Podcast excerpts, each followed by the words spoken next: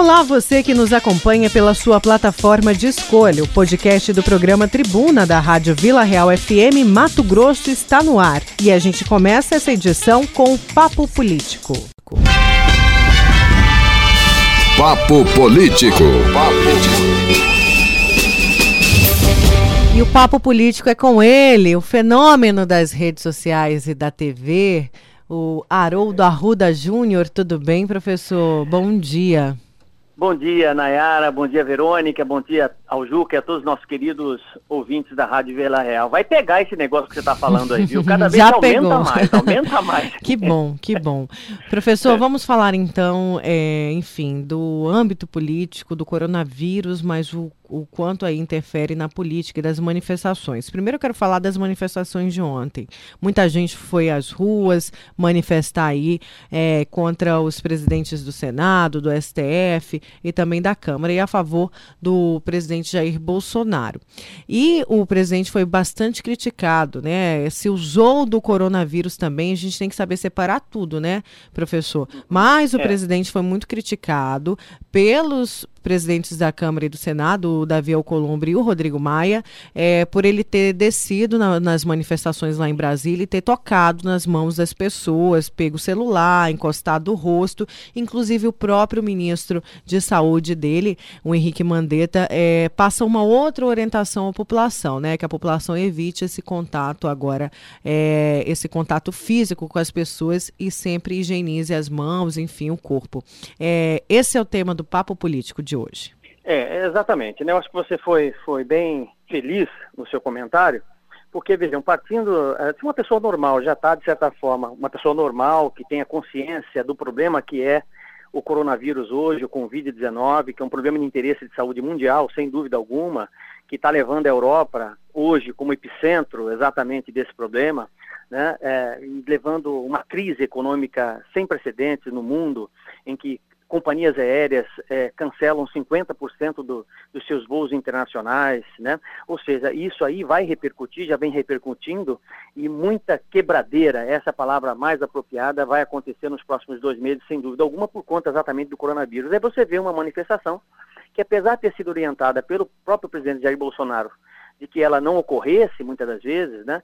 É, mas infelizmente ele acaba participando e acaba indo na contramão exatamente daquilo tudo que deveria tudo, que está sendo é, feito é, por conta do, do, Ministério da Saúde, por conta é, dos especialistas, dos cientistas, para que as pessoas possam conter o avanço dessa doença, que é uma doença forte, sem dúvida alguma, principalmente com relação à contaminação. Ela é muito rápida, né?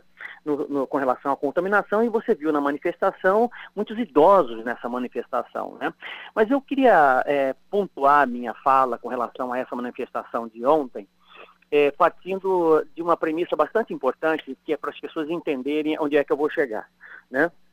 Olha, tudo, o que que prevaleceu, qual foi o tom dessa manifestação de ontem, desse protesto de ontem, é, é, por parte dos seguidores, né, por parte dos votantes, dos eleitores do Bolsonaro, daqueles que admiram o presidente da República e a forma com que ele está governando o país.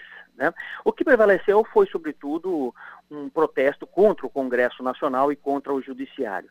Essas instituições, né, esses poderes, eles são importantíssimos. Deixa eu deixar bem claro isso antes de qualquer tipo de, de, de crítica. Por pior que seja o Congresso, por pior que seja o Judiciário, eles não podem ser atacados diretamente. Nós temos pessoas lá dentro do Congresso, políticos, nós temos pessoas dentro do judiciário que são visigodos, né? Que são pessoas que definitivamente não têm alinhamento nenhum com a vontade popular, não pensam na maioria das pessoas, atropelam ficam inventando razões para justificar erros, né? ficam reforçando determinada lei justamente para poder acobertar imoralidades. Isso a gente percebe de forma clara, sem dúvida alguma. Agora, nós não podemos também cometer excessos. Né? Então, o que eu vi ontem, exatamente ali na, na, no, como protesto, e a gente vem presenciando isso cada vez mais, inclusive sendo incitado pelo próprio presidente Jair Bolsonaro, que é uma linha dele, ele comete muitos excessos. E todo excesso, tudo aquilo que é demais ou tudo aquilo que é de menos, é um tipo de vício, é um tipo de excesso. Nós podemos ter excessos, por exemplo, o que, que é o ideal? É você ter um comportamento equilibrado, uma virtude do equilíbrio, do meio termo, mas não. Os vícios por excesso, que são cometidos muitas das vezes por protestantes, né, pessoas que protestam nessas manifestações, é, na maioria das vezes estão diretamente ligados à vulgaridade, ao excesso de vaidade, à intolerância. A intolerância é uma característica muito forte do excesso, né? É, muito forte é, daquilo que pode ser considerado como um vício, né? A fúria, a violência. Então, todos esses aí são vícios cometidos por excesso. E é exatamente aí que eu, que eu te, estou tecendo a minha fala, porque, veja bem, quando alguém vai para uma manifestação e pede para fechar Congresso Nacional, pede para fechar o Supremo Tribunal Federal, pede para acabar com os poderes, né? pede intervenção militar, pede AI-5, isso tudo está no plano do excesso. E quando está no plano do excesso é ruim, tá entendendo? Não leva absolutamente a nada. Né? Pelo contrário, só a fúria, só a violência, tanto é que no final da manifestação você teve, teve até tiro de um lado para outro, pessoa baleada, aquela história toda. Com relação à intervenção militar, o próprio ministro da Defesa, salvo engano é o Fernando Azevedo, se não me falha a memória, já disse que não existe a mínima possibilidade de intervenção militar nos poderes, tanto no legislativo como no judiciário. E ele tem razão, não, não cabe. Mas as pessoas muitas vezes pedem uma coisa que não tem absolutamente nenhum. Ele nem sabe por que, que ele está pedindo. Ele acha que pedir intervenção militar é assim, vai acabar com tudo, vai fechar tudo. Não é assim, as coisas não funcionam assim. Pior o sujeito que ainda defende a volta do AI-5. Gente, o AI-5 foi um ato uh, uh, institucional Lá em, em, em, no, no, em 1968, eu, tinha, eu nem tinha nascido, eu nasci um ano depois, nasci em 69, foi no governo Costa e Silva. Né? Esse período, que foi de 64 a 80, 1985, foi um dos piores períodos. Isso é fato, a história relata muito bem isso. Né? Então foi um, um período de censura, um período que a democracia praticamente inexistiu, que deu poderes plenos e ilimitados para o presidente da República, isso é excesso, está entendendo? Então, todas as vezes que você cai no plano do excesso, é, é, você está cometendo um tipo de vício. Vou te dar um exemplo. Você vê uma pessoa feliz demais, fala assim, ah, poxa, essa pessoa é só felicidade. Toda felicidade, o excesso de felicidade é um tipo de vício, é ruim. Tudo que é demais é ruim e tudo que é de menos ou é falta é ruim. Então, o que nós vemos hoje com relação à política é exatamente isso, é o fanatismo. Esse fanatismo, tá? Ele é doentio, tanto de um lado quanto do outro, seja do, da direita ou da esquerda, porque ele faz parte de um excesso.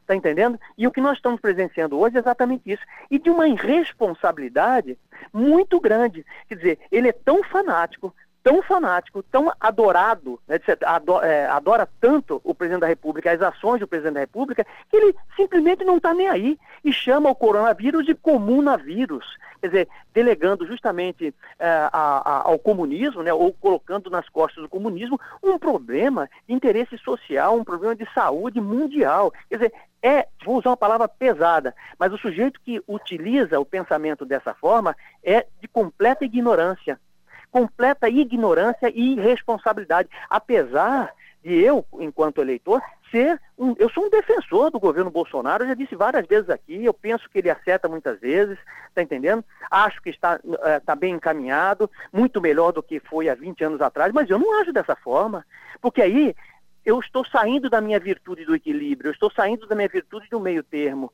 justamente pelo fato de estar apoiando uma coisa que é completamente irresponsável. Tem cabimento um presidente da República com tudo que está acontecendo no mundo, entendeu? Sair apertando a mão de todo mundo numa manifestação, abraçando todo mundo. Que tipo de exemplo é esse? É errado. Professor. É errado.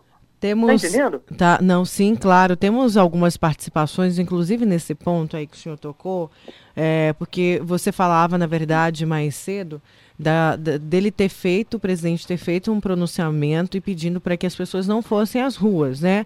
Mas Sim. de que ele mesmo teria, enfim, é como é. se ele tivesse anulado o que ele mesmo teria falado. Eu só quero colocar umas participações para que você possa comentar, por favor, vamos lá.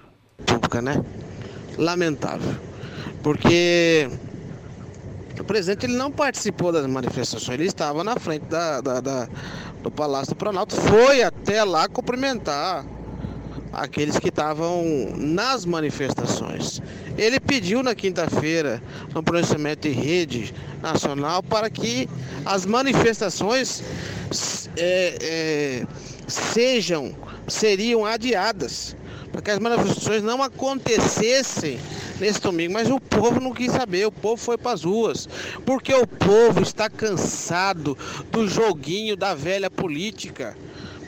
Então, aí o Rodrigo Maia e o Acolumbre vêm aqui em público e dizem: olha, o presidente fez errado em ter descido as manifestações.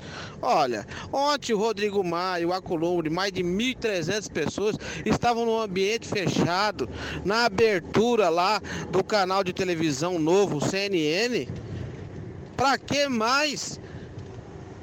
Correr risco do que esses caras que estavam ontem em ambiente fechado. Então, olha, é hipocrisia pura. Mais uma participação, Haroldo? Bom dia, Nayara. Bom dia, o professor Haroldo. Professor Haroldo, você já está começando, na minha opinião aí, eu acho que a sua opinião é mal, hein? Que você fala que o presidente avisou para não ir na, na, na, nas, aí no, no, no manifesto das pessoas, só que ele foi porque quando você tem uma pessoa que se vai para a guerra, você está avisando que não vai, você vai, pra, vai junto. Como é que ele vai abandonar o povo que está indo, mesmo enfrentando o coronavírus? Eh, professor, o que mais é. É, causa estranheza, porque nesse momento não é momento de falar eu sou pró, eu sou contra, eu sou a favor, eu não gosto, enfim. É um momento que a gente não entende é que, encontra, eh, do outro lado, o Ministério da Saúde publica nas redes sociais é, orientações a respeito do coronavírus. O ministro da Saúde, Henrique Mandetta, falando aí que o Brasil vai viver pelo menos 20 semanas duras aí de combate a este vírus. E aí o, o presidente vai e toma atitudes que descredencia tudo que o Ministério da Saúde falou. É isso que não dá para entender. É, nesse ponto, é lógico que Davi Alcolumbre, Rodrigo Maia aí fizeram politicagem com o ato. Exatamente. Aproveitaram do momento é. para fazer e... politicagem. Isso daí ficou óbvio, a população não é boba e entendeu muito bem isso. Agora, também que não dá para entender é o ato do presidente. Mas antes do, do, do de você comentar isso, eu peço para que você fique na linha, professor, que a gente só tem esse momento para falar com essa pessoa. A gente vai conversar agora por telefone, a gente pede licença ao professor Haroldo no Papo Político, mas a gente só tem esse momento para falar com essa pessoa. Eu não vou identificar. É, ela está com suspeita aí do Covid-19, é, inclusive aguardando o laudo do exame para saber se está ou não com o coronavírus. É uma mato-grossense que mora em Cuiabá. Eu não vou identificar você até mesmo para preservar aí, enfim, a sua integridade, a sua identidade. Dou bom dia. Bom dia, tudo bem? Bom dia, tudo bem? Prazer falar com vocês. Prazer nosso, a gente agradece muito porque a gente conversava é, com você e sabemos um pouquinho da sua história. Primeiro, você veio dos Estados Unidos, apresentou os sintomas e a gente quer entender como que foi esse pré-atendimento, né? Como que te receberam numa unidade de saúde, o que, é, que exames fizeram, em quanto tempo fica pronto aí o exame para confirmar ou não se você está com Covid-19? Bom, primeiramente, eu cheguei dos Estados Unidos no dia 29 de fevereiro e passei uma noite em São Paulo, né, é na casa de uma, da minha família. Então, circulei ali pelo aeroporto, eu passei 10 dias em Miami e passei uma noite em São Paulo, mas não saímos. Ficamos no apartamento e no outro dia de manhã, dia 1 de março, eu retornei a Cuiabá. E na segunda-feira eu fui fazer minhas atividades normalmente, comecei a apresentar os sintomas na quarta, dia 4. No final do dia, comecei a sentir um calafrio, aquele corpo meio febril e vim para casa. Já começou a, a, eu já comecei com febre alta. É, passei uma noite muito complicada, com muita febre, é, muita gripe, uma gripe muito pesada, uma gripe que eu nunca tive, até porque assim, raramente eu, eu tive gripe, eu tenho um, uma saúde muito boa, né? E na quinta-feira eu estava péssima. É, o que eu senti de diferente nessa gripe, que eu achei muito diferente mesmo, é, eu tive uma fadiga e um cansaço extremo, como se eu tivesse assim com algum outro problema. Muito cansada, muito fadigada, de não conseguir terminar uma frase, de, de, de, de querer ficar só em, na cama mesmo, e uma gripe, coriza, dor de garganta. Já comecei a doer a garganta já na quarta-feira. Na quinta-feira, decorrente de, decorrente do meu retorno dos Estados Unidos, eu já fui no hospital particular, o único que faz os, eu acho que é o único que está fazendo os exames. Até então não tinha, não aventava possibilidade. Que é o Santa Rosa, não é isso? É o Hospital isso, Santa Rosa. Exatamente, sim. exatamente. Ainda não se falava que o plano de saúde é, iriam cobrir esse exame. Eu fui lá, eu já cheguei na triagem que eles fazem, falei, olha, eu retornei dos Estados Unidos, eu penso que eu, eu, eu deveria fazer o exame por, por conta dos sintomas e porque eu posso ser uma pessoa de risco. E, a, e na triagem já, a moça sem máscara, não, não teve nenhum protocolo, fiquei extremamente preocupada, é, me trataram normalmente, é, fiquei ali no meio de todo mundo, não nada, nenhum protocolo. É, eu, no, no, no, meu caso, acharia que eu deveria já imediatamente seguir para uma sala separada, já para não ficar no meio das pessoas. É, isso não aconteceu, fiquei ali esperando ser chamada, fui chamada, o médico me atendeu, falei, olha, na verdade, eu expus a minha preocupação. Ali naquele momento, nessa primeira semana de março, não trataram como nada anormal é, a preocupação foi realmente minha nesse momento. Falei, olha, eu vim dos Estados Unidos, fiquei no aeroporto de São Paulo, estava lotado, eu estou com muitos sintomas, será que não seria caso da gente fazer? Ah, eu vou lá dentro e vou falar com o médico.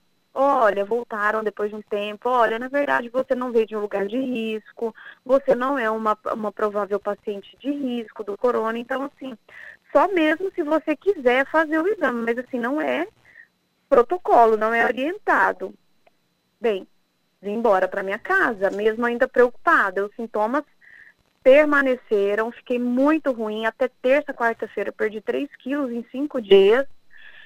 E ainda assim eu fiquei muito preocupada, já meio no isolamento, né, para não ficar, já não fui trabalhar, já estou em casa, quieta, estou trabalhando remotamente. Está seguindo todas as orientações do Ministério da Saúde, né, Sim, que é ficar exatamente. na quarentena em casa, né, naquela exatamente. chamada eu, quarentena em casa.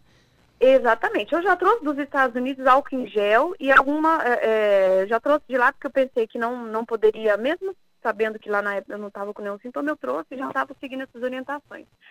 E fiquei em casa, e assim estou. Né? É, e aí no sábado, como eu ainda estava com alguns sintomas, eu, eu, falei, gente, eu vou fazer esse exame, mesmo que as pessoas, o, o hospital não me, não me eles não, não acharam que eu fosse risco, mas eu achei que eu estava com todos os sintomas. Ainda agora que nós estamos falando com pessoas que já tiveram, passando fantástico, é, os sintomas eram os mesmos. E aí eu fui, paguei do meu bolso, falei, olha, aí o tratamento foi um pouco diferente. Aí eles já estavam um pouco mais preparados para esse, esse protocolo. Ainda assim, é, não acharam que eu sou uma, uma pessoa de risco. Falei, Mas você fez o exame. Fazer, fiz o exame. Olha, o Unimed não cobra, o Unimed não está cobrando ainda, não está cobrindo ainda o exame. Eu paguei do meu bolso, fiz o exame e estou esperando, fiz o exame no sábado e estou esperando em casa ainda, porque os, os 14 dias terminam na quinta-feira. Eu já estou bem melhor, mas ainda um pouco fadigada, mas eu estou quase 100%, estou bem. E estou aguardando, de, se não me engano, é de 3 a, é de 3 a 7 dias aproximadamente uns cinco dias úteis. Que o resultado fica pronto. Via internet, né? Pronto. É, é, mas assim, se o sistema, o público ou particular, demorar tanto para levar um paciente para isolamento ou tomar essas medidas, quando eu fizer o exame que eu praticamente pedi para fazer, eu já passei a doença para mil pessoas.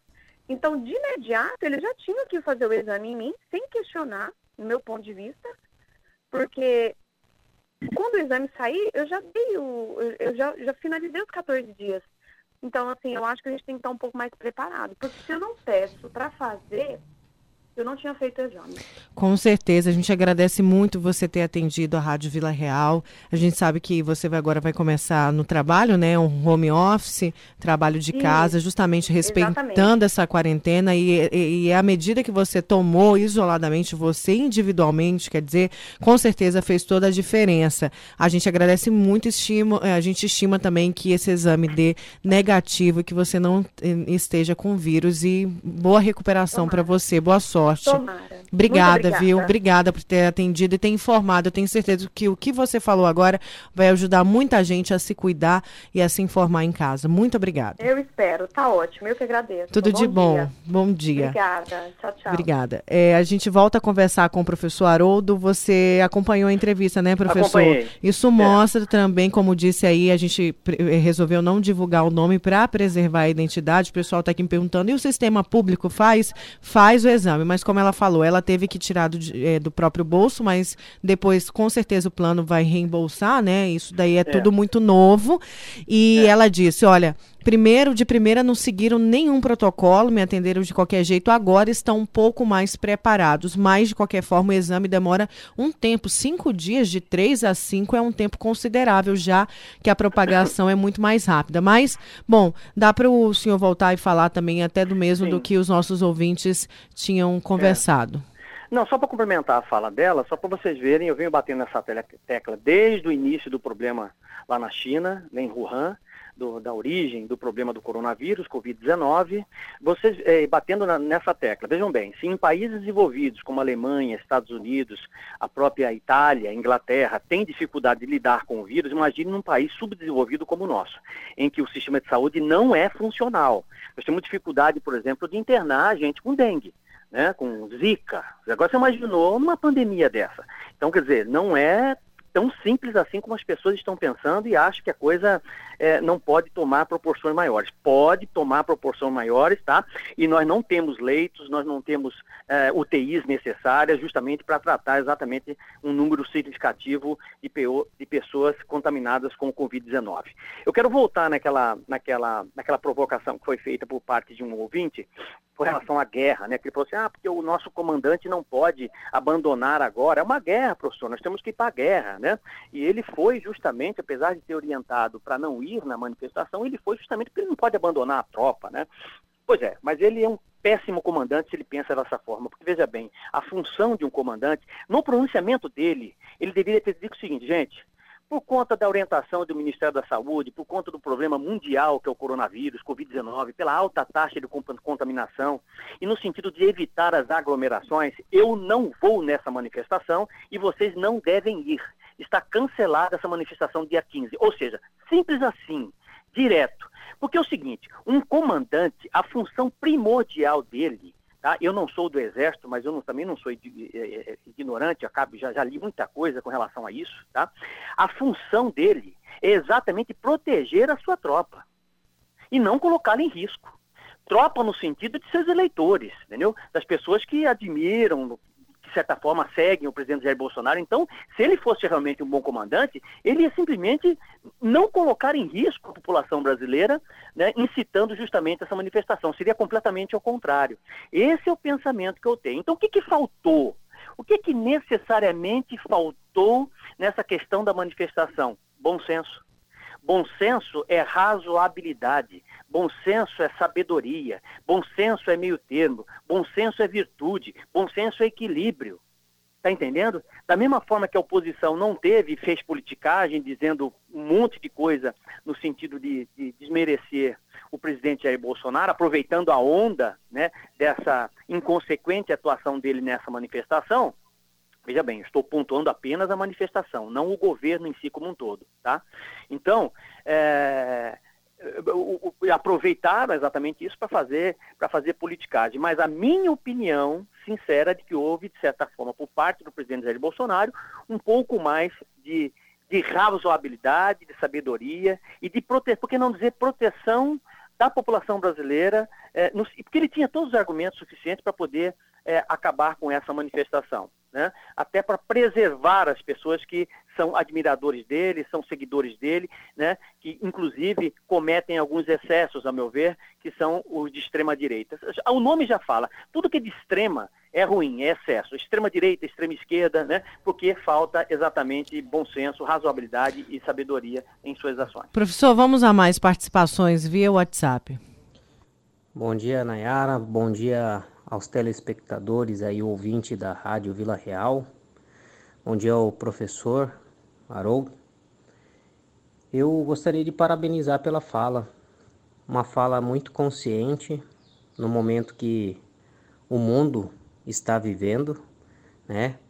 E infelizmente o presidente da República, que é a figura maior do nosso poder executivo, fazendo um papel de jogar pedra e esconder mão.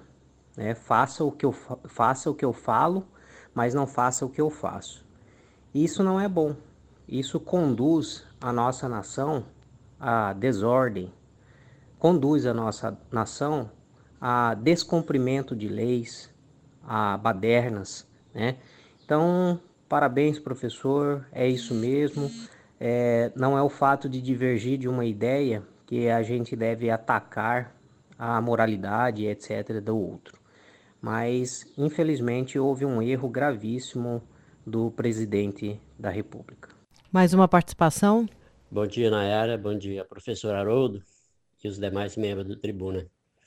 Eu acho, na minha opinião, o mais grave ainda que o presidente fez, ao, além de sair lá fora e cumprimentar as pessoas da manifestação, foi a entrevista que ele deu ao vivo. Ele desceu lá do palácio e veio cá na, no, na calçada da entrevista para o repórter da CNN que estava que inaugurou a sua transmissão para o Brasil ontem.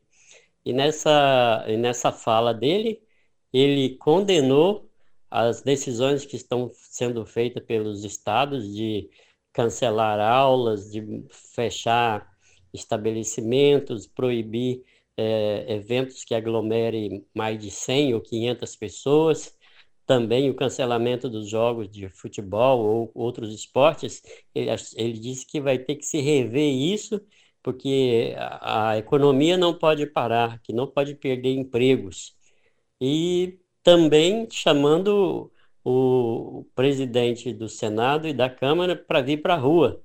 Ou seja, estabelecendo realmente uma, uma briga de menino, tipo aquela cospe aqui, quem for homem, cospe primeiro.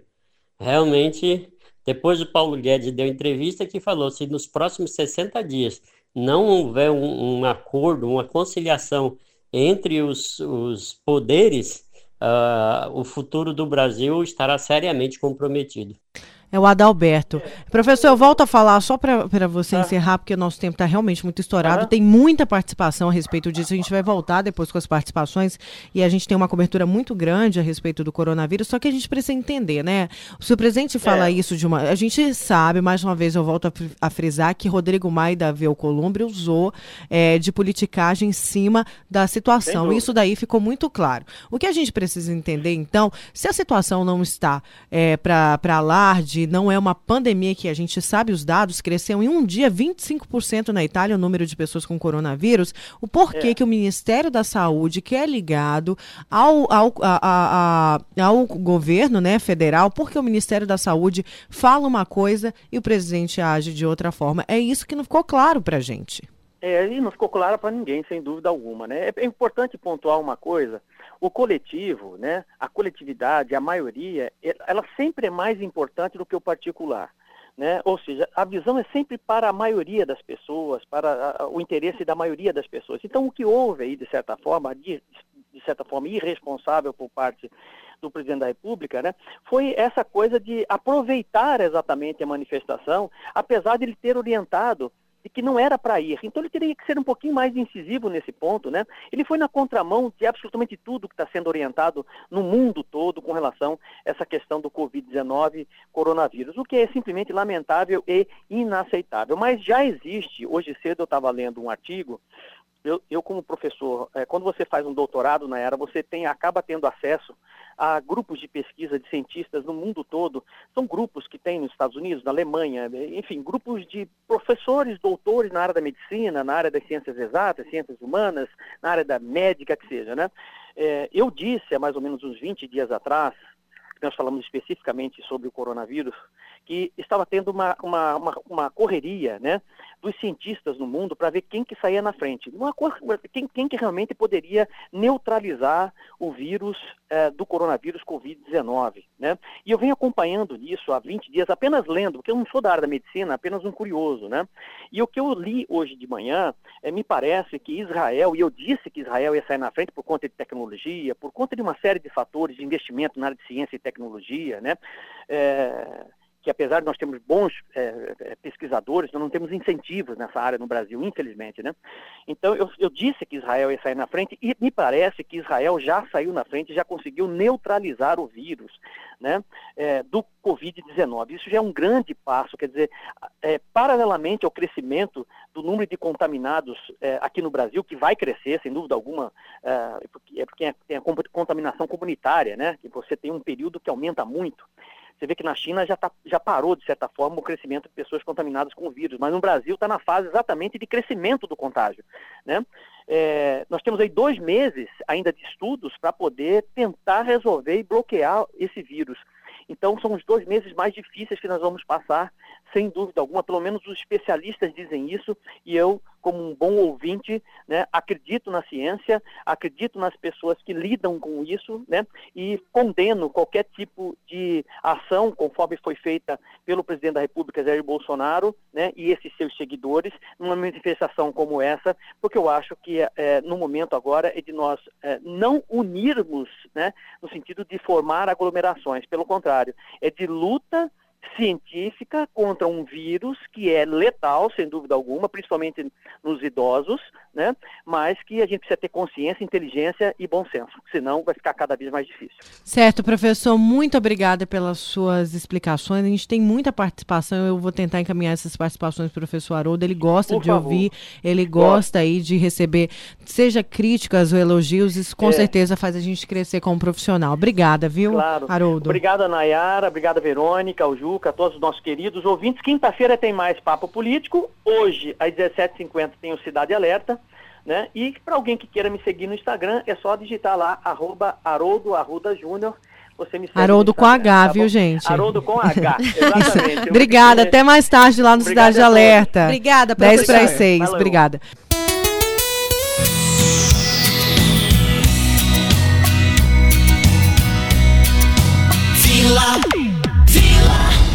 A Vila Real 98.3 está apresentando Tribuna Bunda com Nayara Moura. Voltamos com Tribuna desta segunda-feira, dia 16. A gente recebe o superintendente da CDL, da Câmara de Dirigentes Logistas de Cuiabá, o Fábio Granja.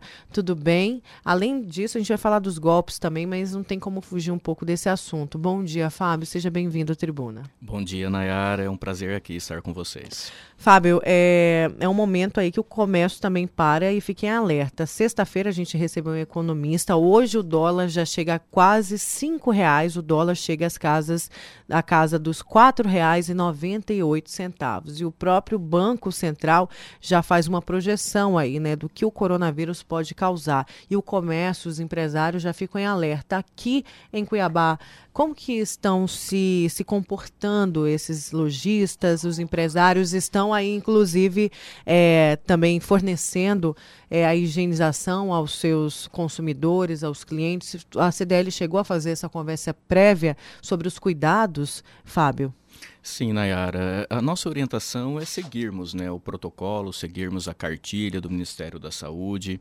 Aqui em Mato Grosso ainda não tivemos né, nenhum caso confirmado, mas a precaução é algo que a gente tem passado a orientação para todos os nossos associados. Hoje são mais de 6 mil empresas que têm um vínculo com a CDL, mas não só os associados, a gente tem passado aí para todo o varejo, é, realmente procurar orientar seus colaboradores e providenciar né, a a, alta proteção, vamos chamar assim, essa orientação também para os seus consumidores. Então, desde lavar as mãos, o próprio álcool gel, quando é possível, também disponibilizar, principalmente quando você tem um contato, tem um atendimento com as pessoas. Tem segmentos que já trabalham uma higienização muito forte, como são bares, restaurantes, que também têm tomado algumas providências para tentar não atrapalhar, vamos chamar assim, o fluxo de pessoas, tentando manter a economia ativa, mas também levando essa mensagem aí de orientação para toda a população. Pois é, então a, o comércio também já é, se resguardando a respeito disso e, e, protegendo os clientes. Isso é importante, né? Porque, na verdade, quando a gente informa, não é para se causar um pânico, mas é preciso ter o que você acabou de falar, que é a precaução. Isso, então, o comércio local já está fazendo. Isso é um ponto importante que você falou. Não causar pânico, não é um momento de pânico, é uma prevenção. É algo que toda a população precisa estar ciente de como funciona, de como transmite e cada um fazer o seu papel. Então, o comércio não é diferente, os varejistas não são diferentes, eles estão sim fazendo suas ações, tanto com colaboradores quanto com clientes, para trabalhar uma prevenção. Ainda mais em um momento que realmente a gente precisa né, fortalecer a nossa economia, a gente precisa continuar trabalhando, só assim que a gente vai conseguir é, fortalecer, gerando empregos e ajudar a população como um todo. Então, assim, não é para gerar pânico de forma alguma. Tem algumas pessoas que acabam até extrapolando ou, ou por ficando... exemplo estocando vários é, várias garrafas de álcool em gel em casa não precisa porque já tem isso. falta né o comércio já sente falta da máscara e do álcool em gel inclusive eu vi até uma entrevista de um médico falando gente para com esse pânico a gente também tem que deixar esses esses tipos de produtos para os profissionais de saúde que nesse momento fazem a linha de frente dessa doença que são os primeiros se no caso de contaminação contaminados então eles precisam estar munidos né de cuidado cuidados e de equipamentos, enfim, de proteção que, que consiga fazer o combate a este vírus. Isso mesmo, tem faltado o álcool gel, isso é claro. Lembrando que não é só o álcool gel, né? Uma água, um sabão, você lavando suas mãos, você se precavendo, já vai, já vai ajudar, já vai contribuir. E lembrando, né, é importante entender as faixas de risco que existe também. Então, assim, é, é, não existe um remédio específico, não existe um tratamento específico, tem de ser tratado como se fosse uma gripe mesmo, onde é claro que as pessoas mais idosas correm um risco maior. Então, o que, que a gente fala? Evita aglomeração, né? tenta manter uma certa distância, mas não deixe de ter a sua rotina normal. Então essa orientação também é importante, senão daqui a pouco todas as pessoas não vão sair de casa, vão estar estocando remédio, vão estar estocando até mantimentos. Calma, gente, não é, não chegou a esse ponto. Eu tenho certeza que não vai chegar. Logo, logo a gente vai passar essa fase aí e vamos retomar a nossa vida normal. Mas é claro, precaução não custa ter essa precaução. E nesse momento as pessoas vão buscar também, muita gente aí é, ficar mais em casa, não sair muito, o comércio já se prepara também para uma possível baixa?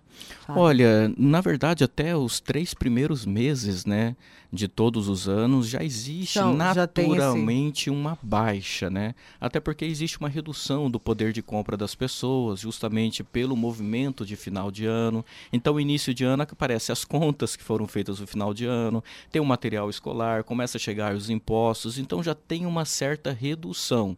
Claro que o comércio ele tem um calendário no ano, já prevê todas essas situações. O coronavírus é algo novo né, que a gente espera que aqui em Cuiabá, que aqui em Mato Grosso, não chegue ao ponto de afetar de fato a nossa economia. A gente acredita que não vai chegar a esse estágio tão alto, desde que a população de fato tenha conhecimento de como funciona e não entre nesse, é, nessa situação aí é, drástica, né, como algumas pessoas têm vendido. Certo.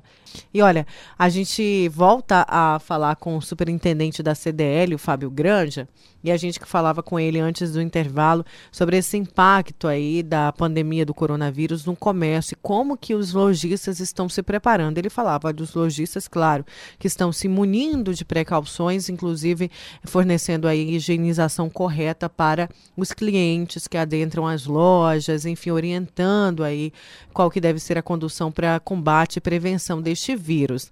E por conta disso, o Fábio me falava no intervalo de que o comércio local é, decidiu é, prorrogar ou criar a campanha Top Week, não foi isso, Fábio? Conta pra gente um pouco dessa campanha que é uma semana de promoções, é isso?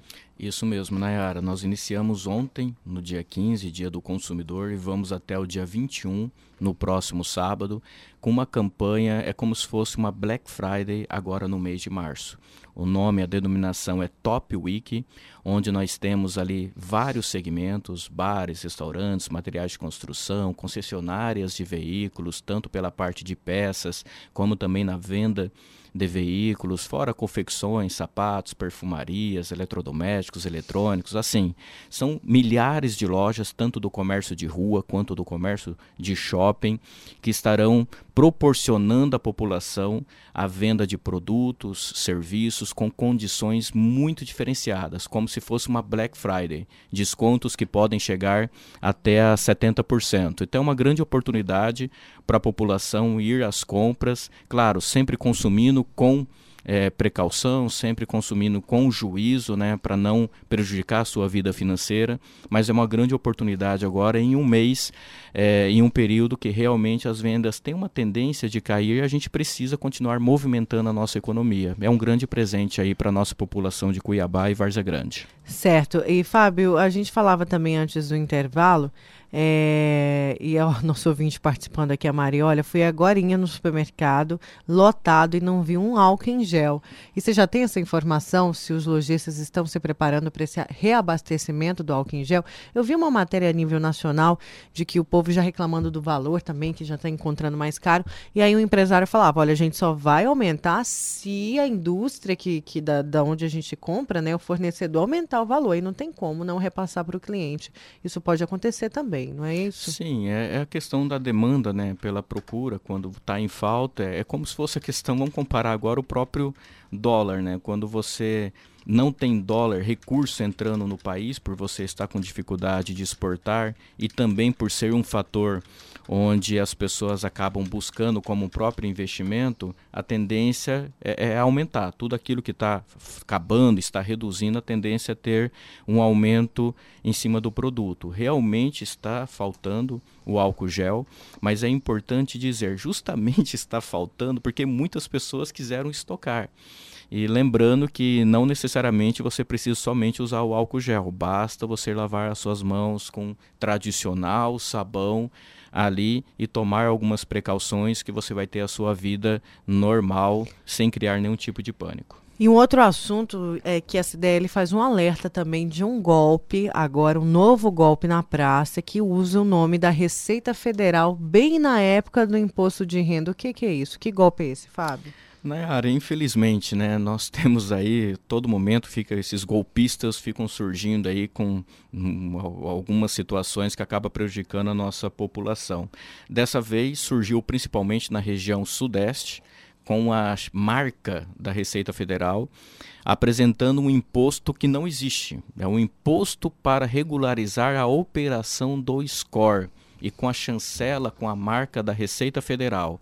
Primeiramente, score não existe nenhum tipo de taxa, não existe nenhum tipo de imposto sobre o score. O que, que tem acontecido? Algumas pessoas têm recebido, através, é, via correios, através de uma correspondência, uma carta dizendo que ele precisa pagar um imposto que foi criado para desbloquear o score dele. Esse valor tem girado em torno de R$ 1.500 até R$ 2.500, onde chega um boleto junto com essa carta.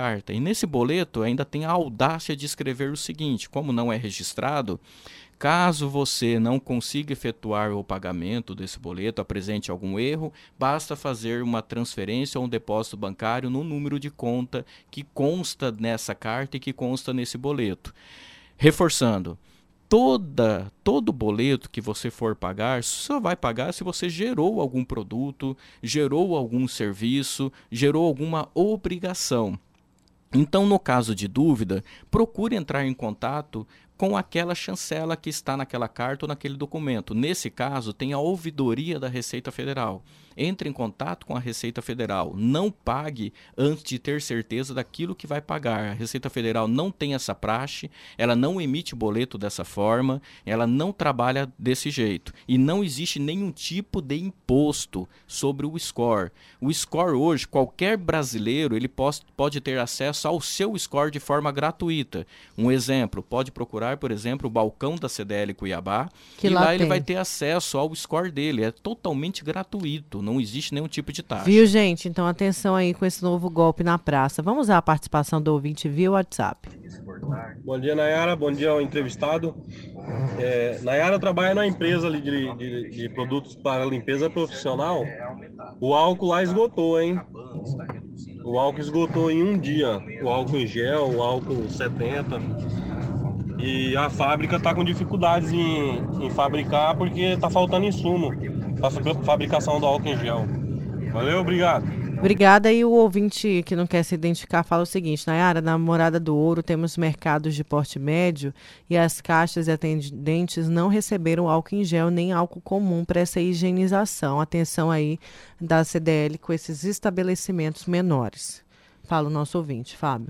É isso mesmo, é isso mesmo. Existe essa situação, essa preocupação falta insumos, falta é, tá faltando produto, né? Não é só aqui em Cuiabá, isso está em nível nacional, mas eu volto a reforçar. É, existe também os outros álcools tradicionais, você pode higienizar utilizando também é, corrimões, utilizar pra, principalmente para higienizar o ambiente, né? Você pode estar tá utilizando um outro produto, mas você como pessoa física mesmo é interessante. Use o sabão, né? higienize, é, tome algumas outras precauções, não fique tão preocupado em somente utilizar o álcool gel é. nesse momento. É, daqui a pouco a gente vai receber o médico também que vai explicar para a gente é, é, direitinho essa questão da água, do sabão e do álcool em gel. Tem mais uma participação aqui. Bom dia, Nayara. Bom dia, Rádio Vintes. Bom dia, entrevistado. Eu não concordo, Nayara, quando o entrevistado diz que o aumento do preço do álcool gel é pela demanda, oferta e procura. Por quê? Porque se a indústria está vendendo mais, não tem por que aumentar o preço. É assim, se está vendendo mais, ela vai faturar muito mais. Então não tem por que aumentar preço. Eu acho que isso é aproveitar da situação de mercado para aproveitar em cima da população. Eu sou Jorge Fontes, de Santo Antônio de Leverger. Por favor, Fábio. É importante dizer, né? Quando eu falo aumentar, é quando justamente está faltando insumo, é justamente está faltando a matéria-prima para a fabricação. Então, existe uma cadeia de produção. Então, pode acontecer sim de ter o reajuste, ter o aumento em algum momento, quando você não tem o produto.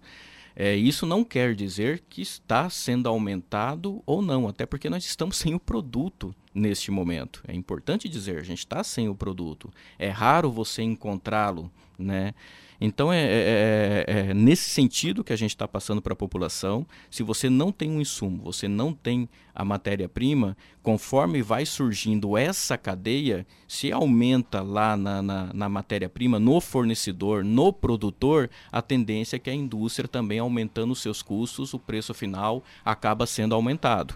Não quer dizer que esteja acontecendo, até porque a gente está em falta o produto nesse momento. Certo, Fábio, obrigada pela sua vinda aqui no Tribuna, na Rádio Vila Real. Suas explicações, é muito bom saber também que o comércio está é, tá se preparando. É, lógico que tem suas exceções, como o nosso ouvinte trouxe, né? Que os pequenos mercados, enfim, ainda não se atentaram para isso. Mas é bom saber que a CDL já conversou, enfim, vem orientando também os lojistas a respeito dessa prevenção. Obrigada. Eu que agradeço, Nayara. É importante. Vamos seguir o protocolo do Ministério da Saúde. Inclusive, nós estamos fazendo essa campanha promocional porque nós acreditamos que cada um seguir o protocolo não vai afetar o seu dia normal, você vai poder fazer suas compras, você vai poder ir para o seu trabalho, ter as suas atividades sem prejudicar a sua rotina. E acreditamos que logo, logo vamos superar esse momento aí e voltar, de fato, a, a crescermos, né? Que o nosso papel aqui fundamental é fortalecer a nossa economia fortalecendo a economia, vamos gerar emprego e nós já tivemos isso no ano de 2019 e a expectativa é que possamos manter sim para o ano de 2020 essa mesma linha. Obrigada, a gente conversou com o superintendente da CDL Cuiabá, o Fábio Grande.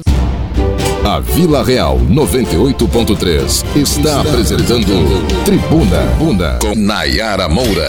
Voltamos com Tribuna desta segunda-feira e a gente continua falando de coronavírus. A gente recebe agora no Tribuna, o diretor do Hospital Santa Helena, médico, é, clínico e, enfim, nosso colega aqui, doutor Marcelo Sandrin. Seja bem-vindo ao Tribuna. Obrigada. Muito obrigado pelo convite, muito obrigado pelas palavras já sou um colega, eu me sinto da casa, é sempre bom retornar aqui. Só que é sempre meio triste, né? A gente vem aqui para, às vezes, né, falar assim de notícias não tão gostosas. É, e quase que a gente novas. desmarca, porque o doutor Sandrini também está. É, a saúde por conta tá disso. Né? O Santa Helena já se prepara também, não é isso, é, doutor? Nós já tivemos é, reuniões, tem grupos né, trabalhando internamente. Nós somos os responsáveis pelas. O senhor gestantes. participou dessa reunião do secretário de saúde não, agora não, de manhã?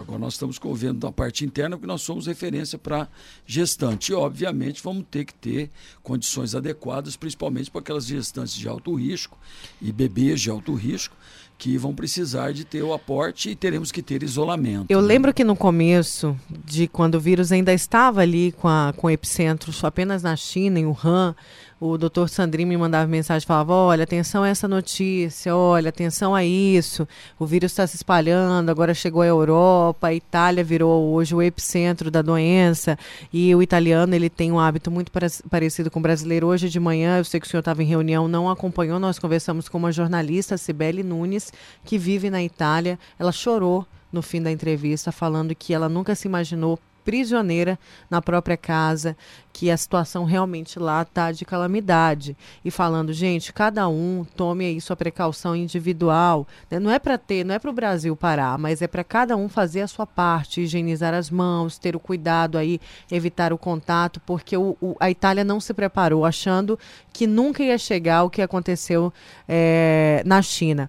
E aí a gente fala nessa questão da prevenção, né, doutor Sandrin? A prevenção hoje é a palavra-chave? Sim, nós temos que escutar. Às vezes eu fico meio assustado e quando hoje, por exemplo, hoje você falou que tinha alguém aí, não vamos citar nomes, óbvio, que ainda estava se achando mal informado.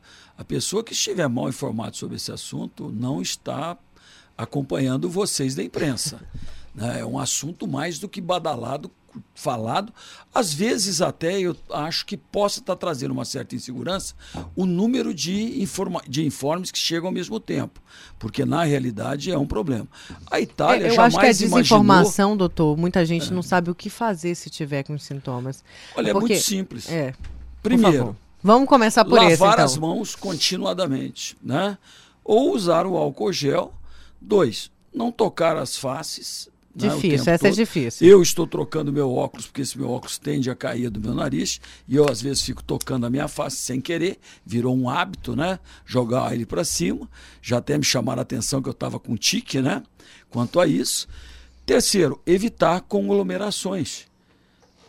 Né? Então, essas medidas de cancelamento um de eventos metro, é, é, uma medida correta. Um o que está trazendo um pouco de insegurança para nós da área de saúde é que tudo termina em brincadeira. Na internet fica o pessoal parece zoando um problema que é seríssimo. Haja visto, eu não vou nem aqui trazer o dado concreto, mas do dia 9 eu também tenho muitos amigos na Itália, minha família é italiana. Tem uma grande, uma menina que veio para cá fazer é, é, intercâmbio com a Igreja Católica. Eu visitamos lá já ela, é na província de Leco, como que é um dos lugares mais bombardeados ali, Bergamo, Verona e Veneza, o norte da Itália. É, a cidade dela está completamente parada, Leco, uma cidade maravilhosa, é, perto de um lago maravilhoso, que é o Lago de Como. E em Bergamo, onde existe, por incrível que pareça, eu já visitei, um hospital chamado Sanatório Sanatório é, Pesente, Sanatório Pesente, sobrenome meu, é da família Pesente de lá, que são os meus antepassados, ele está, não está hiperlotado, ele está com 200% da capacidade. E já não tem mais o que fazer. Agora, o mais interessante é que entre o dia 9 e o dia 13, né, o jornal de Bergamo, chamado Eco de Bergamo. É, eles lá mantêm uma tradição que no Brasil desapareceu quase. O obituário da região e da de Bergamo. Média de um, meia a uma folha era o normal né, de óbitos na região é, diário. Passou logo no início, no dia 9, quando a coisa explodiu na Itália, a uma página e meia Dia 13 eu tenho ela gravada aqui, né? Quem não tiver alguma dúvida, e também pode entrar, tá aí, é só pesquisar. 10 páginas de pessoas mortas em Bergamo. Então não é brincadeira, não pode brincar, como eu vi ontem lá, o cara inventando uma caixa, entrando dentro da caixa para ficar cada um com umas abas para, tá entendendo? Ficar todo mundo. Tipo isolado, né? Não, isolado não, para ninguém encostar nele. Ah, entendi. Essas brincadeiras são contraproducentes. Então você tem que evitar um metro de distância. Se tem pessoas sintomáticas respiratórias, se você ainda faz parte da população de risco, que são idosos, tem problemas respiratórios, problemas cardíacos, hipertensão, diabetes, e aí por, por, por diante, é, ou alguma do, é, doença autoimune ou alguma doença que leva a imunidade baixa, síndrome de imunodeficiência adquirida, está em tratamento de câncer, você precisa fazer sua parte. Você não vai ter esse tipo de reunião. Lógico, tem a telemedicina tal, mas é muito fácil falar. Na Europa, nos Estados Unidos, é mais é, viável. Mas nós temos como, às vezes, trabalhar em casa. É, é, vocês, por exemplo, se tiverem uma hora algum problema, eu acho que vocês conseguem um link rápido para trabalhar cada um na sua estação. E é complexo isso, tá entendendo? Mas também é o seguinte: o pior de tudo, desses três problemas iniciais, é você se apavorar. Porque não há possibilidade nenhuma né, de que nós tenhamos alguma coisa a curto prazo. Por sorte, duas notícias razoáveis. Estão sendo testadas medicações que vão de antimaláricos, de antimaláricos a medicações antirretrovirais. É, um antigo retroviral parece que está dando resultados no tratamento do, desse vírus, mas ainda é uma coisa em pesquisa. E foi dado, mas não foi certificado, mas foi noticiado em amplas redes, de que teríamos aí né, a possibilidade de uma vacina a curto prazo israelense, é, derivada do coronavírus antigo, e que poderia nos auxiliar a diminuir a disseminação. Mas, por enquanto, a coisa não é brincadeira. Posso lhe garantir, eu, tenho, eu tinha uma passagem, tinha uma viagem, para o Canadá para fazer uma palestra. Foi cancelado. Minha filha ia tirar uma semana do saco cheio da escola. Ontem a American Airlines suspendeu todos os voos do Brasil para os Estados Unidos e de volta para os voos que a gente iria pegar e mais do que isso, entendendo? No momento eu não consigo nem falar com ela. Meu dinheiro está no limbo. É. Não é brincadeira. Não, a coisa é. é séria. Agora, tomando essas três medidas e você se tem alguma doença ou outra, você não brincar. Ao primeiro sinal de, né, importante, se você tiver com uma virose respiratória e tiver com tosse muito forte, começar a ter falta de ar, você tem que ir para assistência médica. Mas não é todo mundo sair correndo para o PA, não é todo mundo correndo, porque senão vai acontecer o que aconteceu na Itália. As pessoas se contaminaram e as equipes médicas estão se afastando, estão tendo que sair, porque elas mesmas se contaminaram. Tal foi a avalanche de pessoas que não tinham características específicas, foram para lá. E qual é a característica específica? Até o momento, mas acho que logo teremos aí o primeiro caso confirmado no Mato Grosso. Nós não temos ainda nenhum confirmado. Se você viajou para o exterior, se você teve contato com quem chegou recentemente do, do, do interior, é, do exterior, ou você esteve em São Paulo, ficou muito tempo lá e tinham pessoas com esse problema, eu acho que você tem aí que procurar serviço médico mesmo. Doutor, agora só eh, rapidamente, que daqui a pouco a gente vai com a Nayana, ela está percorrendo as policlínicas, UPAs, para saber se, como que estão as orientações. Qual que é a diferença do álcool em gel para higienizar a mão com sabão? Uma coisa é a mesma coisa que a outra? Por exemplo, ou você tem que, depois de lavar a mão com sabão, e ainda passar o álcool em gel? Não, se você está entendendo, lavar as mãos conforme o recomendado, de 20 a 40 segundos, lavando bem da forma que já foi demonstrada amplamente disseminada, lavar o dorso, lavar o interstício da mão, lavar os dedos, lavar a palma, enxaguar a mão, você está ótimo. Se você não lavou, não tem condições de lavar, você usa Está na rua, por exemplo, né? Agora, usar os dois já seria um extremismo, né? Não há tanta necessidade disso. Agora, se você também fizer aquilo que está sendo postado, não cumprimente continuadamente, mão a mão, principalmente sintomático respiratório. Beijinhos. Como Tchau. disse a, vo Chega, a vozinha né? italiana, você viu essa? Não. Ah, a piscada, pisco. piscada, vi. é... Quer coisa mais delicada? Doutor Sandrin, vamos às participações dos ouvintes? Vamos lá. E com, a, com o epicentro só apenas na China. Doutor Sandrin, mas tem certas providências que uma não atrapalha a outra. Por exemplo, estão suspendendo toda a cirurgia eletiva dos hospitais, porque desse tal de coronavírus, que graças a Deus nem no Mato Grosso não, não chegou ainda. E outra coisa, aí esses pessoal que tem que operar também não corre o risco de morrer, não? Enquanto espera tanto tempo para operar, sendo que o coronavírus nem está espalhado aí, nem coisa nenhuma. Não um negócio assim premeditado que é muito zelo para pouca coisa. Mais uma participação. Bom dia, ó, as meninas aí. E bom dia especial ao doutor Marcelo aí. Doutor, é, será que essa pandemia não serviu para mostrar o tanto que a, a, saúde na Europa e na Ásia, na Ásia nem tanto, mas mais na Europa, que os hospitais e os médicos eles estão tão assim seguros de si que que agora está sendo mostrado para o mundo que são tão frágeis, são tão despreparados acho que eles não estão acostumados com esse tipo de caos, né? Aqui no Brasil, acho que a rede pública aí vai conseguir superar isso aí sem muito transtorno, porque vive no caos, vive faltando tudo e mesmo assim consegue resolver esses problemas que são corriqueiros nossos aqui, né? É dengue, é chikungunya, é malária, né? Eu acho que a gente vai superar mais essa crise aí, doutor. Eu só estava vendo com uma outra visão essa, essa, essa, essa pandemia. Eu acho que os médicos brasileiros aí vão estar mais bem preparados para resolver isso aí do que os médicos europeus, porque eles estão todos em pânico. E aqui no Brasil a gente está acostumado a ver aí os corredores lotados, falta de, de medicamento, e mesmo assim o povo ainda sobrevive, né? Deus abençoe o Brasil aí. Doutor Sandrin, por favor, responda esses dois, o Neozito e esse último, o Robson. É um prazer. Primeiro vamos falar com o Neozito, né?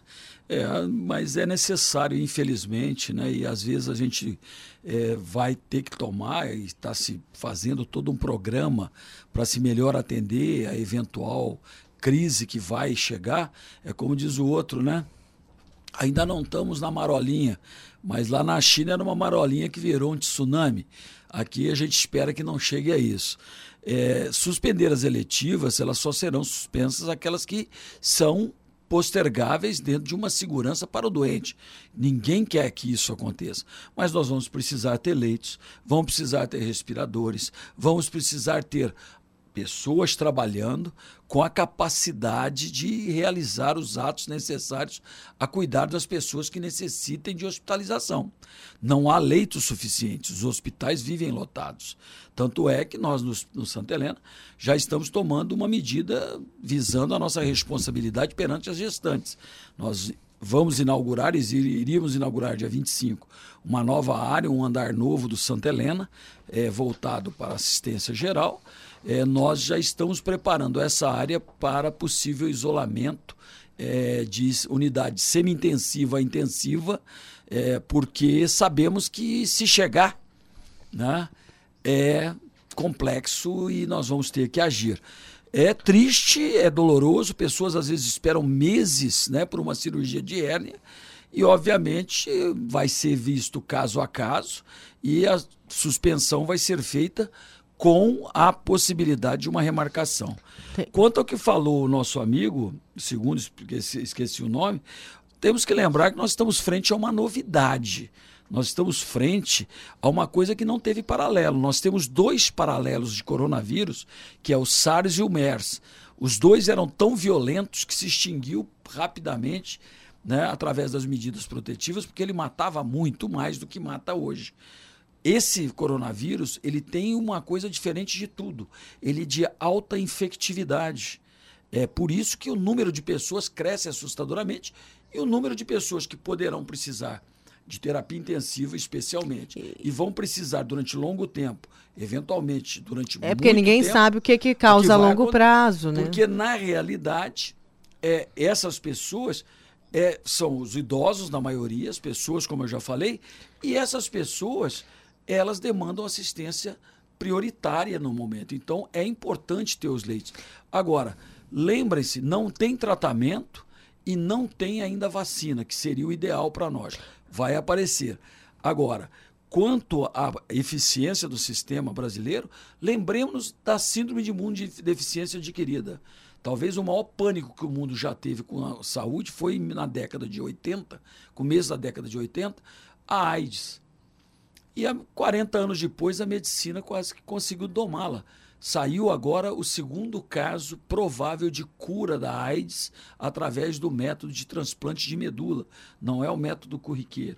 A eficiência das drogas é tanta que até tem droga que nós usamos na década de 80 que está sendo usada experimentalmente de, do, no, no, no coronavírus. Isso, né? Então nós temos que pensar o seguinte: a medicina brasileira é boa, é eficaz e é exemplo para o mundo. Doutor, temos muitas participações. O pessoal aqui perguntando: tem informações sobre como está o comportamento do aeroporto de Várzea Grande? E aí, a, o que a gente tem de informação, inclusive, um ouvinte passa aqui para a gente.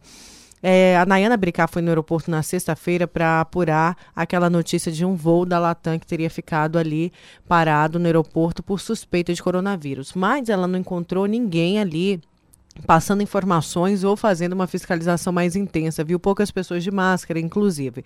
E o nosso ouvinte agora, que é Uber, ele traz para a gente uma informação. Nayara, bom dia aos ouvintes da Vila Real, que é o Luiz Carlos de novo. Nayara, hoje eu trabalho de Uber, acabei de pegar um passageiro aqui, tá vindo de, Campi, é, de Campo Grande.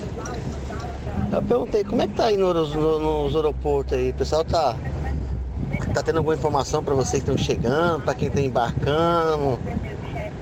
Em Cuiabá mesmo, aqui teve alguma, tipo assim, uma orientação? Falei assim, não.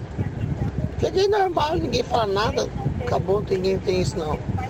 É isso que eu acho errado. Se tem é tão grave, já vamos ter um pessoal ali no aeroporto, né? Já dando uma, distribuindo uma máscara, informação, ó, pessoal lá bem a mão com a, lava bem as mãos aí e tal, orientando. Não tem ninguém fazendo esse serviço nos aeroportos, no aeroporto, nem de Campo Grande e nem de Cuiabá. Obrigada pelas suas informações. A Ana Maria ela manda uma reclamação de Vazé Grande. Daqui a pouco a gente vai falar de Vazé Grande. Quem mandou essa informação para a gente é o Luiz Carlos. E aí temos mais uma pergunta para o senhor, doutor Sandrin. Olha, essa pergunta é muito boa, viu? Vem também de motorista de aplicativo. É, boa tarde, Nayara. Boa tarde, entrevistado. Eu sou Uber e não tenho como estar tá lavando as mãos toda hora, entendeu? É, a única forma de me prevenir é o álcool em gel. Não tem como, não tem no mercado mais. Não consigo achar nem o álcool em gel, nem o álcool 70, que é o recomendado. Eu posso estar usando o, o, álcool, do, o etanol o, de posto de gasolina, que ele é 92% de álcool, bem mais forte. É, eu posso estar diluindo ele um pouco na água para estar usando na mão. E além da pergunta, eu complemento. O que, é que ele pode fazer nesse caso? Outra forma de higienização, por favor, doutor Sandrinho. Não, o ideal é você ter, é, de alguma forma, um sabonete, né? Para você, creme, saponáceo, né? É, existem bons antissépticos que você pode usar e você usa seco e na oportunidade que puder você vai lavar em água corrente. É, o álcool de bomba de não pode. Ele é álcool anidro. Ele acaba com a pele e ele é extremamente tóxico. Não é bom você ficar usando ele e vai ter que se chegar. Você poderia ver se farmácias de manipulação estão fazendo álcool gel é, e, obviamente, estão se buscando estoques é, referentes a isso. E quanto às viagens, né, é, já está recomendado. Não se deve viajar no momento no Brasil se você não tiver necessidade premente, pelo menos até a última zapeada que eu dei na era, porque a gente tem que atualizar hora a hora. Uhum. Agora, por exemplo, eu acabei de ver aqui que já se aventou acabar, não sei se você já noticiou aí, a eleição suplementar está entrando na mesa para ser suspensa. Né? É, provavelmente vai ser suspensa, é, pelo que eu acabei de ver aqui é, na, na internet. É, você não deve viajar para o Rio de Janeiro e para São Paulo, a não ser em necessidade extrema, entre aspas, ou inadiável. Agora, também não há um alerta, ninguém cancelou voos, ninguém colocou, e as autoridades estão aí. E as pessoas, é como eu falei, elas têm que buscar, nossa, mais facilidade do que tem em tempos atuais de se estar atualizado com a rádio, com a televisão, com a mídia social interativa, ao vivo e a cores, como está sendo feito aqui, é impossível. As pessoas têm que estarem atentas. Certo, a gente vai para um breve intervalo, tem muita participação aqui, o pessoal perguntando, querendo saber aí a diferença de novo do álcool em gel, do líquido, mas eu acho que foi respondido isso aí, doutor, do líquido, aquele álcool normal. Não, se você encontrar o álcool a 70%, o problema é tudo que Mas ele, tem que ele, ser 70%. Tem que ser 70%. Senão no outro Existem não faz. produtos que são utilizáveis. Agora, só para você ter uma ideia como uma coisa é complexa. Você não vai, se você não está achando álcool gel ou álcool líquido a 70%, existe, por exemplo, que a gente usa em centro cirúrgico para esterilizar tudo e materiais, lavar as mãos para uma cirurgia que é uma coisa né, mais arriscada ainda. É, por um deles, um dos produtos que se usa corriqueiramente até para instrumental cirúrgico, não tem grande é, efetividade sobre o coronavírus. Então, aí é caso a caso. Mas não é desespero. Você pode lavar, leva um pouco de água, coloca, leva um lenço umedecido e tira o sabão. O sabão é que vai fazer a grande diferença. Ele quebra a parede né, do, da célula viral, da, do vírus, e consegue com isso eliminar a possibilidade de reprodução e também de contágio de outras pessoas. Doutor Marcelo Sandri, muita gente aqui participando e eu sei que o senhor quer falar a respeito das máscaras. Antes, eu só quero ir aqui a algumas participações dos ouvintes e aí a gente volta com a sua, com, com a sua orientação a respeito das máscaras. Bom dia, Nayara. Bom dia, Verônica. Bom dia, doutor Sandrini, a todos do Tribuna. Nesse sábado eu, eu, eu, eu não estava muito bem, eu fui no hospital, fui ali no Jardim Cuiabá. Né? E ali você percebe que muitas pessoas ali, principalmente os atendentes que estão tendo contato ali com as pessoas, né?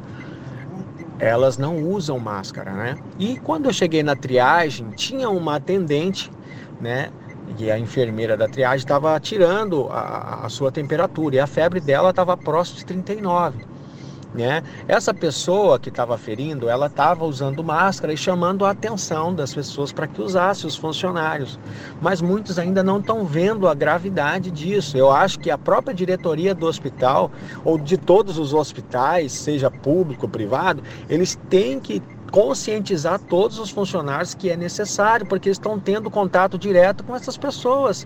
E ninguém sabe quem pode estar contaminado ou não, quem veio da Europa ou da onde que veio. E as pessoas não estão dando, não estão atento a isso, não estão dando a mínima, infelizmente. Mais uma participação? Bom dia, Nayara, tudo bem? Meu nome é Adriano. Nayara, eu vejo falando todos os dias do caso coronavírus na rádio. E só que a saúde aqui no Brasil não, não é lá aquelas coisas. Você vai na policlínica hoje marcar uma consulta, daqui seis meses você vai conseguir ser atendido pelo médico. Falta medicação de remédio de pressão nas policlínicas, falta remédio nos pronto-socorro. Como que vai combater um, um, um vírus que está matando muita gente países afora se um remédio de pressão, que é o mais barato que tem, não falta nas policlínicas? Doutor Marcelo Sandrin, é, mais um, um, ouvinte falando aí da, da questão dos hospitais, ele trouxe, enfim, todos os hospitais chamando a atenção, né, deste cuidado que deve se ter. E aí o uso da máscara e também todo essa, esse problema estrutural do SUS. A, a nossa fonte, hoje nós conversamos com uma pessoa que aguarda aí o laudo do Covid-19, ela que veio dos Estados Unidos e está com sintomas. E ela disse, inclusive, da demora que demora uns cinco dias para ficar pronto o exame. Também é algo que não dá para esperar tanto. Por favor. É, aí aquela história, volta a frisar, e é isso que está estimulando um pouco o pânico generalizado. É um problema novo, mas nós não temos ele residente ainda aqui. Nós estamos preparando todas as unidades Secretaria é, de Saúde do Estado, Secretaria Municipal de Saúde é, de todos os municípios, é, o Ministério da Saúde está tentando fazer o seu trabalho e chegando a um modo, um modelo adequado a tal. Como foi bem frisado, as pessoas às vezes criticam muito o sistema de saúde. Só que o culpado disso daí não é o governo.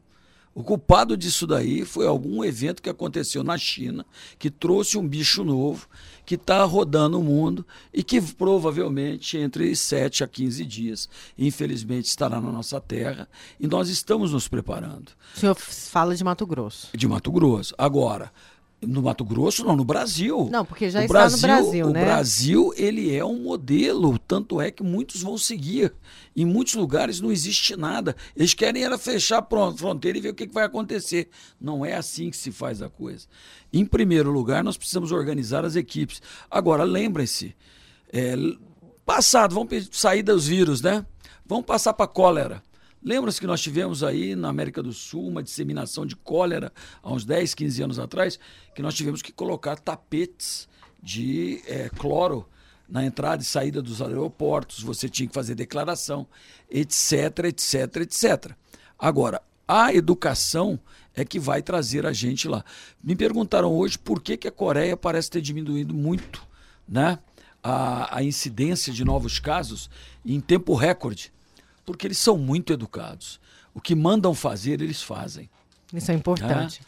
É muito importante. E a gente tem um detalhe que a gente quer colocar para os senhores.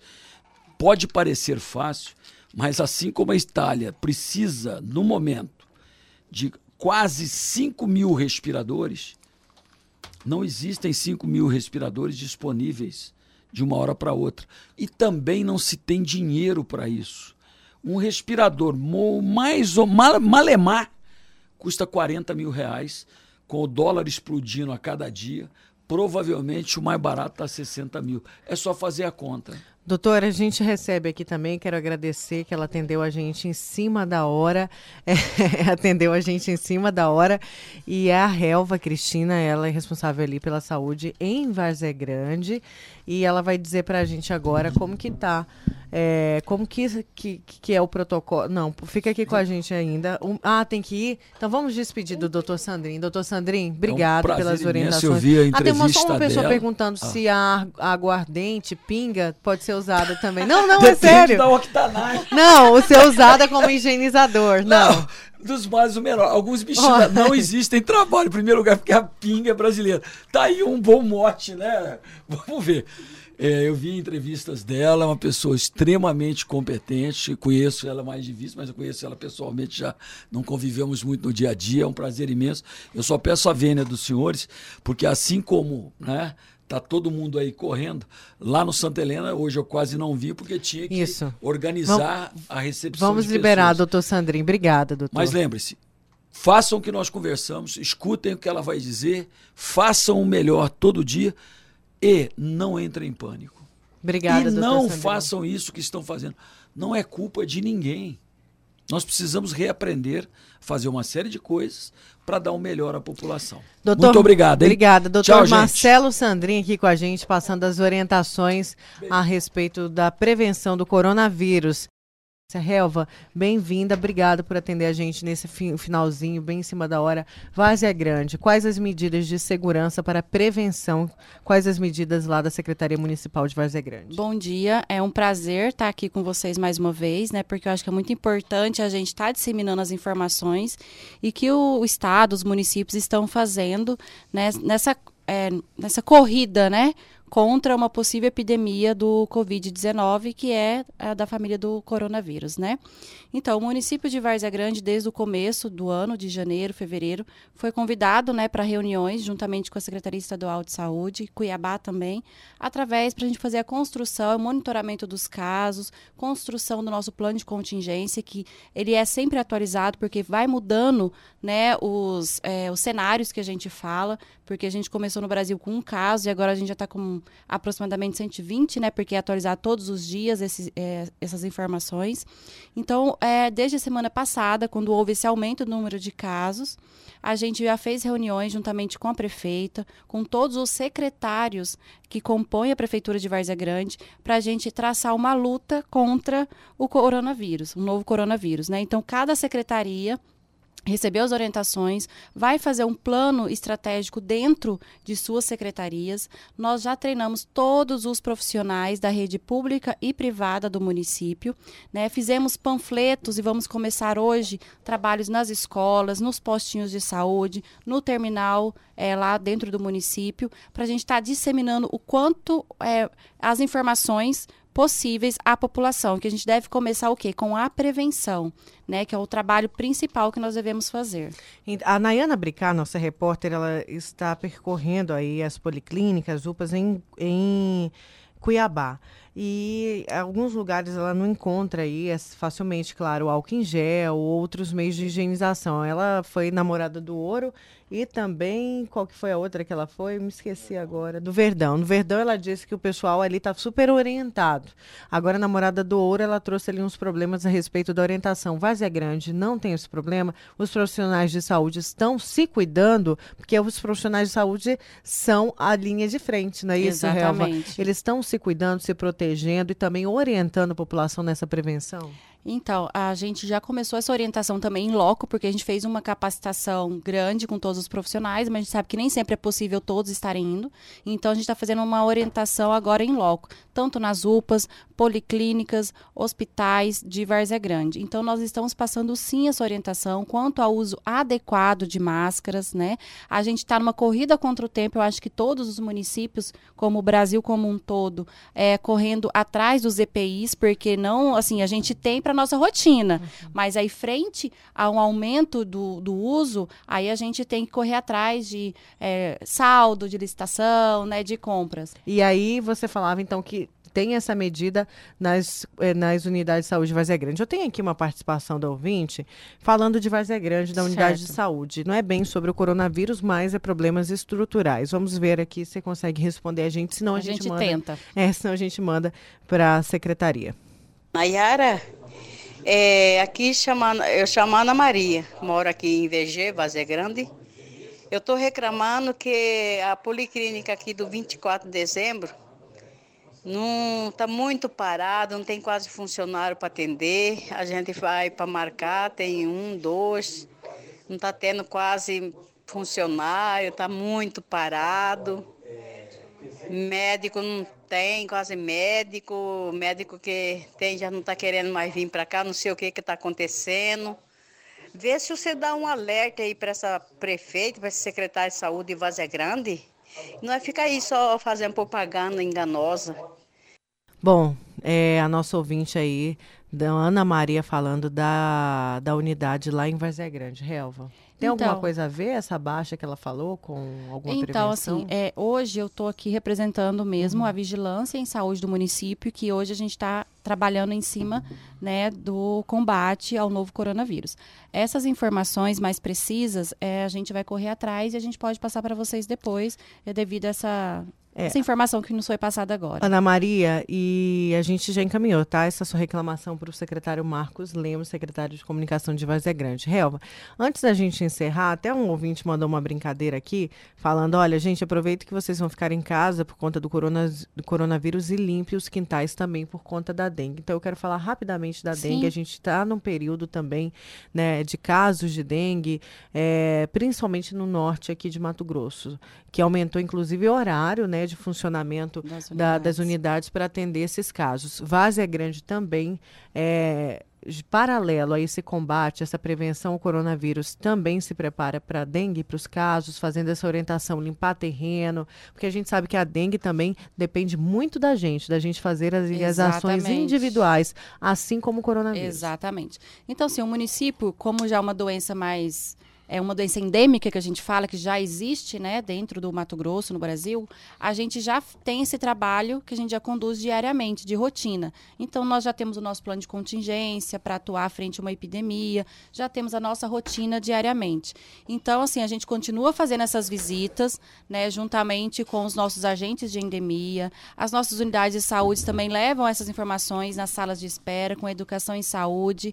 Então, assim, a gente continua ainda fazendo esse trabalho. A gente não não tem como nem abandonar, é. né, a dengue, zika, claro. chikungunya, porque essas doenças sempre vão ocorrer, a gente tem que sempre trabalhar para evitar uma, uma nova epidemia.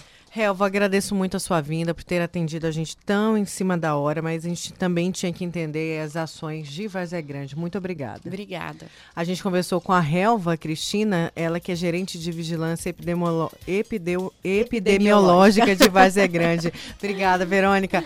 E olha, eu quero só pedir desculpa aos ouvintes, Verônica, porque tem muita gente participando e a gente não conseguiu aí colocar tantas pessoas, assim, a maior quantidade no ar que a gente sempre busca por aqui no Tribuna, já que aqui você tem vez e voz, porque a gente precisava entender, Sim. precisava receber todas essas orientações aí a respeito dos cuidados e prevenção. Olha só quantas dúvidas, gente querendo substituir o álcool em gel ou 70 por etanol, isso não pode, Deus gente. É um perigo, a Helva ainda tá aqui balançando a cabeça, é um Meu perigo. Deus do céu. Não faça isso, né? Como disse o Sandrinho, também não tem evidência sobre a pinga, a Uhum. a aguardente. O meio é a água e sabão e se você não tiver, tentar o álcool 70 ou álcool em gel. Uhum. Verônica, obrigada. Vamos? E essa foi a edição de hoje do programa Tribuna no Podcast. Apresentação, produção e reportagem Nayara Moura, Verônica Raquel e Nayana Bricá. Operador de áudio Juca Santos, gravação e edição Odílio Martins, diretor de jornalismo Davi César, diretor artístico Leno Franz, diretor comercial Carlos Dorileu e direção geral João Dorileu Leal. Valeu pela companhia e até o próximo programa.